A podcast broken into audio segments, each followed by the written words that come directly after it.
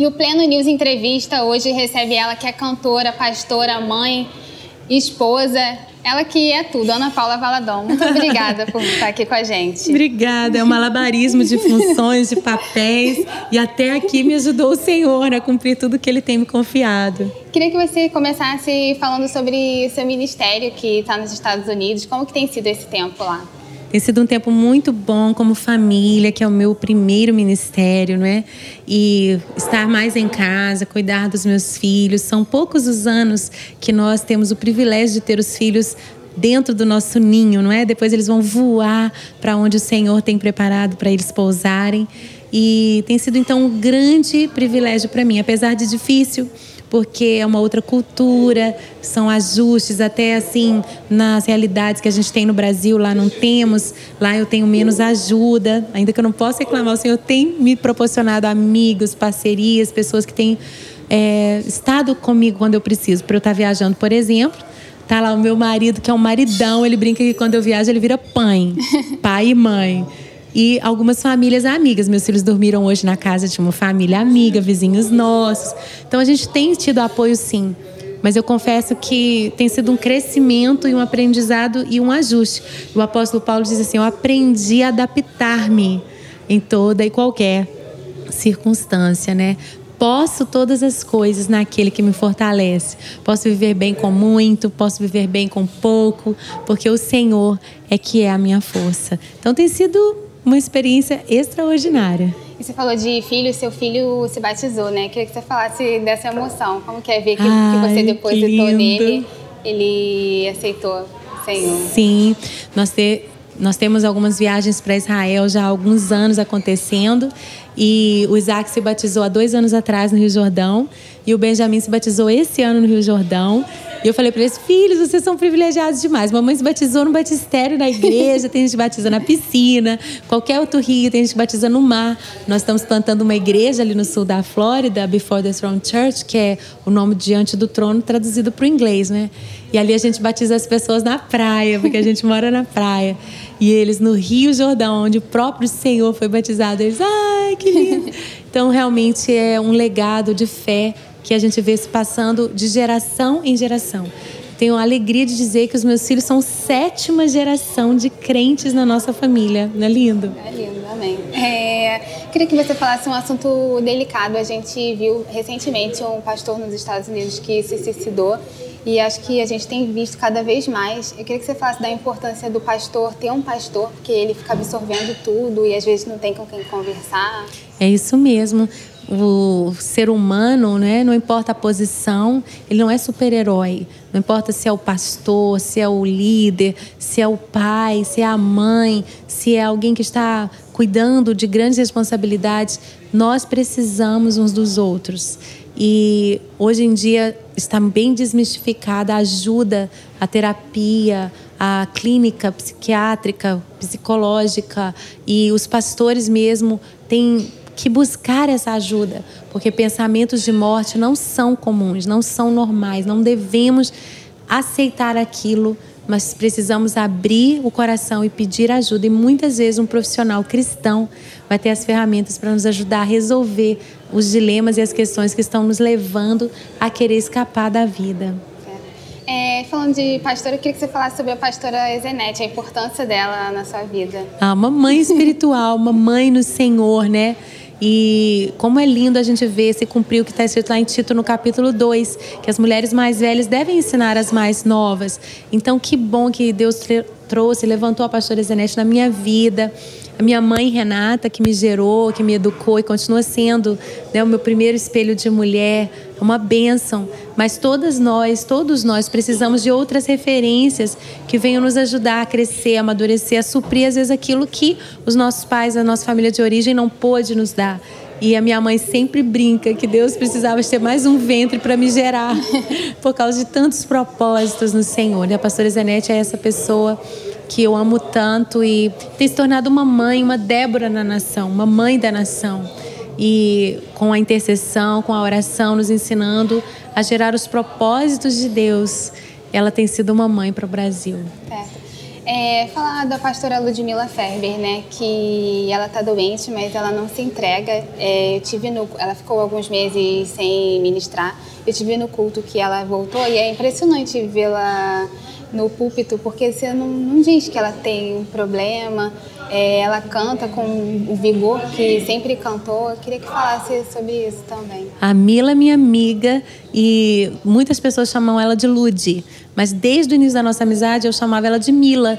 E ela falou: Ana, você não sabe. Ela me chama de Aninha. Aninha, você não sabe, mas Mila foi o meu primeiro apelido, né? Algo que tocou muito o coração dela, de eu chamá-la de Mila. E agora, nesse tempo, eu chamo a Ludmilla de Milagre milagre, porque ela está no caminho do milagre, é assim que ela fala. E algo que eu aprendi com a Mila há muito tempo é que ela sempre deu aquilo que ela precisava receber. Quando eu descobri isso, foi assim um, um choque para mim, porque como ela é mais velha do que eu, eu também sempre olhei para ela como uma referência, alguém que sempre me abençoava, de quem eu aprendia. E às vezes ela me ligava, ela também é profetisa no Senhor, então ela me ligava em momentos que eu estava realmente precisando e falava exatamente aquilo que eu necessitava ouvir. Um dia, quando eu pude é, ver que eu estava entrando mais na vida dela e pude conhecer alguns dos dilemas delas, dela, algumas das dores dela, eu me assustei, porque ela parecia aquela rocha tão firme e eu percebi, uau, então todas aquelas palavras que você me dava, as músicas que você compõe, que você canta, que você libera sobre nós, na verdade, vem primeiro suprir a sua necessidade, né? Vem do Senhor para você e de você passa para gente. E, e foi bem difícil para mim, né? Acompanhei muitas fases assim difíceis, angustiantes na vida dela e perceber que ela sempre, quando se cumpre nela a palavra que diz que é na nossa fraqueza que o poder de Deus se aperfeiçoa, agora também na luta contra o câncer, ela continua fazendo isso né, da fraqueza tirando força, né? É a Mila para mim ela é um, um, retrato muito lindo das palavras do apóstolo Paulo também que dizem que entristecida mas sempre alegre, nada tendo mas possuindo tudo, né? Então ela esse contraste do natural que é tão limitado e tão frágil com o poder e a, as riquezas e os recursos e o poder que existe mesmo no espiritual no Senhor. É o céu invadindo a terra. A Mila, ela é maravilhosa. É, falando agora para as mulheres, né? Você tem o testemunho que você teve uma desilusão amorosa é, você achou que estava tudo perdido, que você não ia encontrar seu príncipe encantado, mas o Senhor te honrou de, dessa forma. Eu queria que você falasse com as mulheres que podem estar passando por momentos difíceis, que acham que não vão encontrar é, uma pessoa, a pessoa certa, né? Também, porque não é qualquer pessoa. É, queria que você falasse uma palavra positiva para elas. Olha, o casamento e em meio cristão, né? Ele não é um mar de rosas. Não quer dizer que porque você tem o Senhor, porque o, o, o rapaz, o homem com quem você vai se casar tem o Senhor, que já é o suficiente. É uma construção. E a gente precisa trabalhar muito e destruir fortalezas e construir novas fundações e novas construções da vida a dois na rocha que é Cristo. E isso vai ser ao longo de toda a vida né? Mas o ponto inicial é a escolha da pessoa. Com quem você vai fazer essa construção? Já, no, já estou avisando que não vai ser fácil. Não vai ser fácil, não se iluda assim. Mas vai ser mais fácil se os dois estiverem na mesma direção, no mesmo propósito. E é muito importante, então, escolher. Escolher com afinidade, né, com a sabedoria de Deus, com a paciência, a calma, não se apressar, né? E, infelizmente, muitas jovens cristãs e muitos rapazes cristãos, é, na hora dessa escolha, estão tropeçando. E a gente não pode fechar os olhos enquanto está namorando. Né? Tem uma piada que minha mãe me contou e disse que a menina falava: Mãe, mas ele é perfeito, mãe, mas ele é lindo. E estava namorando e a mãe falava: Abre o olho, abre o olho. Depois que casou, ela veio reclamar: Mãe, mas meu marido Fecha o olho. então, a hora de abrir os olhos, a hora de analisar bem, a hora de pedir conselho, de conversar com as pessoas que te conhecem. o que, que você está sentindo desse nosso relacionamento? O que, que você percebe? Às vezes você está percebendo coisas nele que eu não percebo. Porque, geralmente, os problemas, os conflitos, as situações que são diagnosticadas no namoro, não vão fechar o olho, porque elas só vão piorar e aumentar uhum. depois. Ninguém muda ninguém. É, acho que é uma coisinha ali. É, vai, vai, relevando. Vai mudar. Né? Tô falando de coisas significativas, sabe? Então que esse momento da escolha seja realmente valorizado, priorizado. Abram bem os olhos, peçam muita sabedoria de Deus, porque depois você mesmo casando com o escolhido de Deus para você, você vai ter muito trabalho para construírem juntos, intencionalmente, uma vida feliz. Eu tenho esse testemunho maravilhoso para dar. Eu tenho chegado até aqui, meu marido, são 19 anos de casados agora, somos mais felizes a cada ano, mais felizes do que nunca. É esforço, é intencionalidade, mas lá atrás a gente se escolheu. É, Para terminar, queria que você falasse sobre os projetos missionários do Diante do Trono. Que tem Sertão, tem na Índia. Angola. Angola. Muito obrigada. A Missão DT nasceu e há mais de 20 anos nós já resgatamos mais de 500 meninas do tráfico humano na Índia. E durante muitos anos foram as vendas dos CDs, dos DVDs, né, e dos eventos do Diante do Trono que patrocinaram, que sustentaram integralmente esse projeto. E com o mercado digital, com a crise financeira no Brasil, muitas coisas mudaram no mundo da música. E eu não tenho vergonha de dizer isso, porque até hoje eu sou uma das principais mantenedoras da missão DT, mas hoje nós Estamos pedindo a ajuda do corpo de Cristo para que se unam a nós, tornando-se parceiros mensais. E também você pode fazer uma oferta única, receber um bônus, um presente, o Espírito Santo toca no seu coração, faça uma oferta generosa à missão DT, ou você pode se tornar um padrinho, uma madrinha da missão. Ali na Índia nós continuamos com o projeto. Nós temos também a parceria no Sertão, estamos indo inclusive para o Impacto.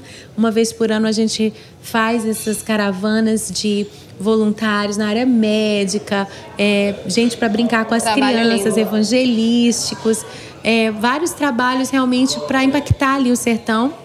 Fazemos também um grande show, um grande evento que a gente sabe que é um altar de adoração a Jesus.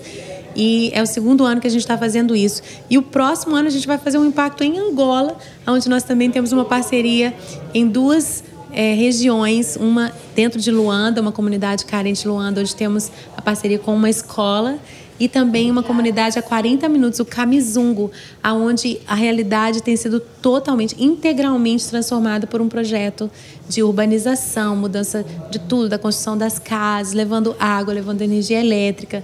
Já temos ali a escola, já temos a igreja, já temos a clínica médica e o projeto todo de agricultura, de criação de animais e de profissionalização. Então, são várias coisas que estão acontecendo ali em Angola e a gente quer levar o pessoal para conhecer, para ajudar ali a ser intercessor, guerreiro, rasgar os céus ali naquele lugar com a nossa adoração.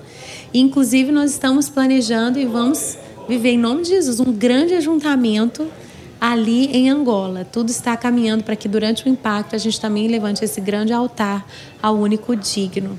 Então, muito obrigado por me deixar falar da Missão DT. Acesse o site missãodt.org. Para saber como ser um parceiro. É, esse foi o Pleno News Entrevista com a pastora Ana Paula Valadão. Acompanhe nossas redes, que tem mais.